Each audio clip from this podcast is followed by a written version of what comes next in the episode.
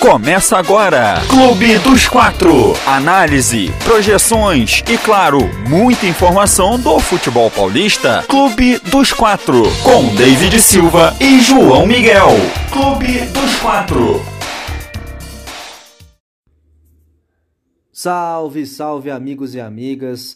Sejam muito bem-vindos a mais um Clube dos Quatro. Eu sou João Miguel Lotufo e hoje a gente vai passar aquele panorama de como é que foram os jogos é, dos clubes paulistas nas competições sul-americanas, né? Então vamos falar do choque rei, né? O empate entre São Paulo e Palmeiras, 1 a 1 no Morumbi e da vitória do Santos pela Copa Sul-Americana em cima do Libertar, vitória muito importante da equipe do Santos, que venceu por 2 a 1 gol no finalzinho, finalzinho do jogo, o Santos estava com um a menos, mas conseguiu é, o resultado importante, tem a vantagem agora no jogo de volta no Paraguai.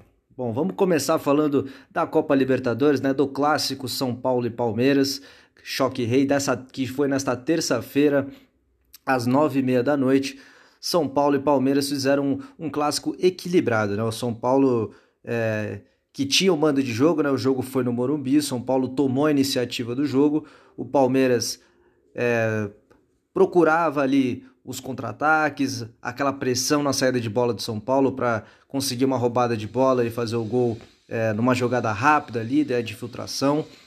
E o, o São Paulo, na minha opinião, foi melhor é, no primeiro tempo. O São Paulo teve boas chances. O Everton fez grandes defesas no começo do jogo. O São Paulo botou uma pressão equipe, né, em cima da equipe do Palmeiras. O Palmeiras veio com uma equipe um pouco diferente né, do, do habitual. Veio com um time mais leve, como o Abel Ferreira, o técnico palmeirense, explicou na sua coletiva que ele optou por um time mais leve, com Dudu, é, o Breno Lopes, o Rony e também o Rafael Veiga, ali formando o ataque do Palmeiras.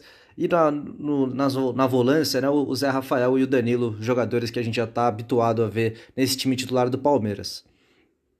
O primeiro tempo terminou em 0 a 0 as equipes voltaram para o segundo tempo. O São Paulo voltou melhor de novamente. São Paulo voltou ainda com mais fome de gol e foi premiado ali numa jogada rápida né, da, equipe de São Paulo, um bate-rebate, a bola sobrou, o Nestor duas vezes parou no Everton, mas aí o Luan, o grande carrasco desse time do Palmeiras, né, o Luan que tinha fei, a, a, já tinha feito o gol é, na final do Campeonato Paulista, contra o mesmo, o mesmo Verdão, faz de novo o gol agora nas quartas de final da Libertadores, o gol que abriu o placar do Choque Rei, o gol que deixou o São Paulo um pouco tranquilo no jogo, o São Paulo até teve oportunidades para ampliar o marcador e levar uma vantagem ainda maior para o Allianz Parque, porém, futebol é um, é um jogo engraçado, é um jogo é, que você não pode deixar de jogar um minuto sequer. E aí entra também a questão do, do poderio que tem o elenco do Palmeiras, né? Ficou muito claro que como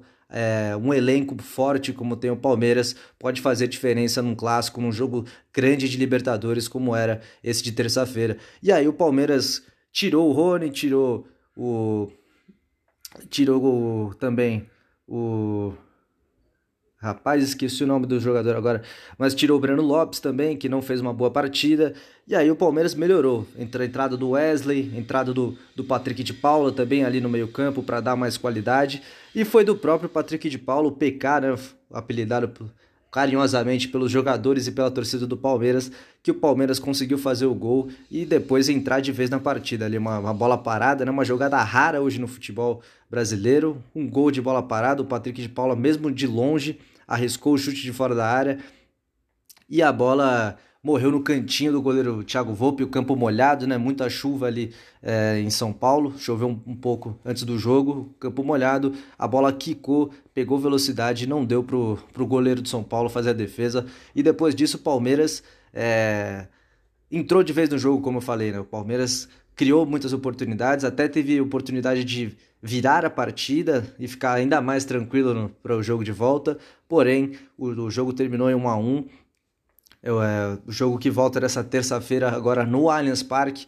E o Palmeiras tem a vantagem do empate sem gols, né? O Palmeiras, se empatar o jogo por 0 a 0 está é, tá classificado para as semifinais da Copa Libertadores da América. Então, vamos ver como é que volta o São Paulo. São Paulo que não colocou o Benítez em campo, eu achei que foi um erro até do, do técnico Hernan Crespo. O Benítez, é, no segundo tempo, o São Paulo, quando, senti, quando tomou o gol, sentiu muito. E aí a entrada do Benítez, para mim, seria uma boa alternativa para o São Paulo ter uma opção de criatividade, ter uma opção ali de, de cadenciar o jogo, de segurar mais a bola. Mas o Benítez acabou não entrando. E o resultado também é, não se alterou, terminando em 1 a 1 a partida entre São Paulo e Palmeiras. Jogo de volta, 9 e meia dessa terça-feira no Allianz Parque, tá certo? Bom, agora vamos mudar a chave, né? Vamos mudar também a competição. Vamos falar de Santos e Libertar, jogo pela Copa Sul-Americana, é, as quartas de final também da Copa Sul-Americana. E o Santos que não vem de bons jogos, né? A gente já vem criticando aqui essa equipe do Santos, uma equipe que é, demora muito para finalizar, né? Trabalha muito a bola, tem muita posse de bola, mas o, na hora de, da criação, né? Da criatividade no lance, é, deixa a desejar um pouco. Porém, o Santos foi bem, na minha opinião, no primeiro tempo. O Santos teve boas oportunidades. Ainda acho que a defesa do Santos peca muito nessa linha alta de marcação. É, foi era por aí que o Libertad tinha as melhores chances. É, teve uma até que parou no João Paulo. E no, no finalzinho do primeiro tempo, o Santos foi premiado muito pela insistência, né? Muita insistência, com um pênalti ali. O VAR é, para mim, na minha opinião, acertou. É, porque o VAR tá ali para isso, né? Ver aqueles lances que o juiz não vê, que nem o próprio torcedor vê, que nem o próprio comentarista vê. Então, foi um lance bem difícil, mas o, o, na minha opinião o VAR foi muito bem. É para isso que o VAR tá no futebol, para corrigir esses lances e achou um pênalti ali que a bola pegou na mão do jogador do Libertar. O Sanches vai para a bola e bate com perfeição. O Santos abre o placar no finalzinho do primeiro tempo. Porém, na volta do, do jogo, na volta né, para o segundo tempo, o Santos continuou muito bem, é, pressionando a equipe Libertar, mais próximo do, do segundo gol do que o Libertar do primeiro. Porém, como eu falei, essa, esse problema né, da linha alta do zagueiro do Santos veio a calhar nesse segundo tempo uma falha da, do Kaique também e do Felipe Jonathan, a bola nas costas dos dois jogadores. O jogador é, do Libertar sai na cara do na cara do João Paulo, o Kaique faz a falta e toma o vermelho por ser aquela, aquele, aquela chance clara e oportuna de gol, né? Então, vermelho direto para o zagueiro, para o jovem zagueiro do Santos. E o Santos teve o azar ainda que na mesma cobrança de falta saiu o gol do Libertar. Então, o Kaique fez a falta para não correr o gol, mas mesmo assim o Santos foi castigado com, com a bola na rede. Um belo gol de falta do Boca Negra, jogador de meio campo do Libertar. Bom jogador, um jogador que tem um ótimo passe e também se mostrou uma boa qualidade na bola parada. E depois disso o Libertar se animou no jogo, né? Viu que tinha uma oportunidade de vencer a partida.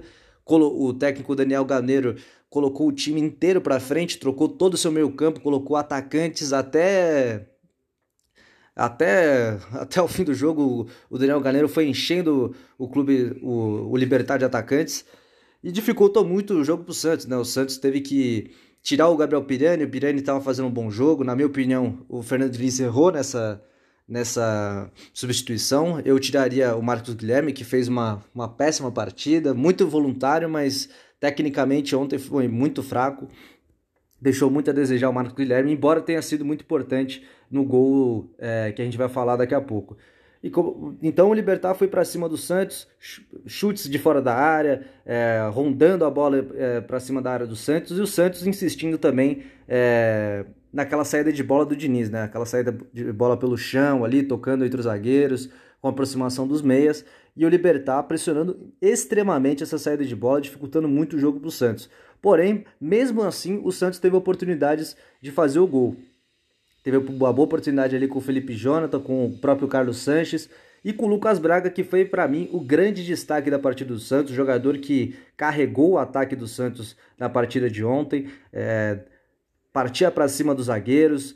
Foi um problema enorme para a defesa do Libertar, porque ele driblava com muita facilidade, ia para o mano a mano, sem medo de, de perder a bola, estava jogando muito bem o Lucas Braga, com muita confiança, e foi premiado ali com, na minha opinião, o gol é do Lucas Braga, mas aí vou deixar para vocês, ouvintes, é, opinarem por vocês mesmos.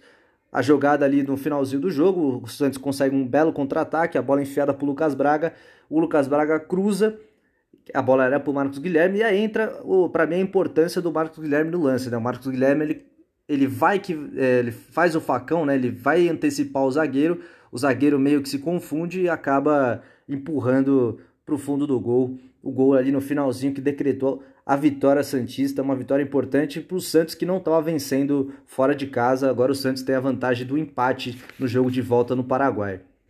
O jogo que deve ocorrer na próxima quinta-feira também às 9 horas da noite, tá certo? Bom, vamos agora mudar a chave completamente. Vamos falar agora do Campeonato Nacional, né? Vamos falar aqui, ó, sábado teremos Atlético Mineiro e Palmeiras às 7 horas da noite, jogo que vale a liderança do Campeonato Brasileiro, não é? Um grande jogo de futebol, duas equipes com elencos recheados de bons jogadores, grandes jogadores.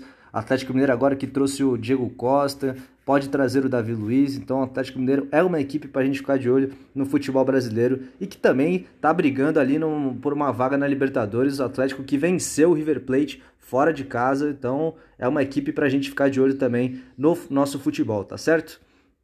Mais tarde, no, no mesmo dia, São Paulo enfrenta o Grêmio, o Grêmio visita o São Paulo pelo, no Morumbi, o Grêmio que sempre é um carrasco do São Paulo quando joga no Morumbi, às 9 horas da noite, então mais um grande jogo no sábado para você curtir é, São Paulo e Grêmio. E no domingo, às 4 horas da tarde, né, Corinthians recebe o Ceará no, na estádio, no, no estádio, na Arena de Itaquera, perdão, às 4 horas da tarde. Corinthians que deve manter a mesma escalação que teve no jogo contra o Santos, né, que não fez um mau jogo. O Corinthians até merecia a vitória para cima do Santos, porém ficou naquele empate 0 a 0 muito por conta do VAR e das grandes defesas do goleiro santista João Paulo, que, segundo informações do jornalista Alexandre Pretzel, é, está sendo visado pelo Tite, pelo Tafarel, para ser, um para ser goleiro da seleção brasileira num futuro próximo. Aí veremos cenas dos próximos capítulos é, conforme os jogos vão passando, certo?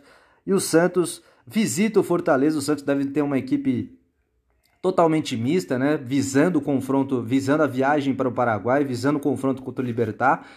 O Santos visita o Fortaleza às 6h15 da noite, tá certo? Esses são os jogos do Campeonato Brasileiro.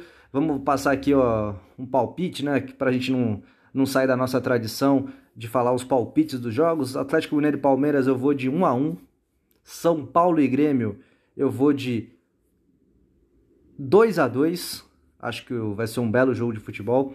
Corinthians e Ceará 2 a 0 Corinthians.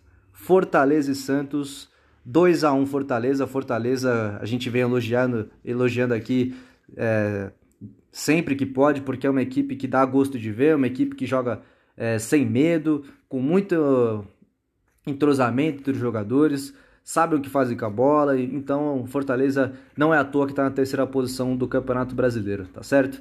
Bom, vamos ficando por aqui, é um programa mais curto, porque hoje, como você pode ver, o David não está aqui com a gente, o David está passando por é, processos de mudança, então tá complicado para ele fazer é, o, o, nosso Clube dos Quatro é, como de costume, beleza? Então, gente, muito obrigado pelo, é, pelo carinho de sempre, é, pela audiência de sempre. E dizer que segunda-feira estamos aí de no novamente para passar aquele panorama é, dos jogos do Campeonato Brasileiro. E na terça a gente volta para falar sobre o, jogo de volta né, do Choque Rei Palmeiras e São Paulo agora no Allianz Parque, nove e meia da noite, beleza? Muito obrigado a todos e até a próxima. Valeu!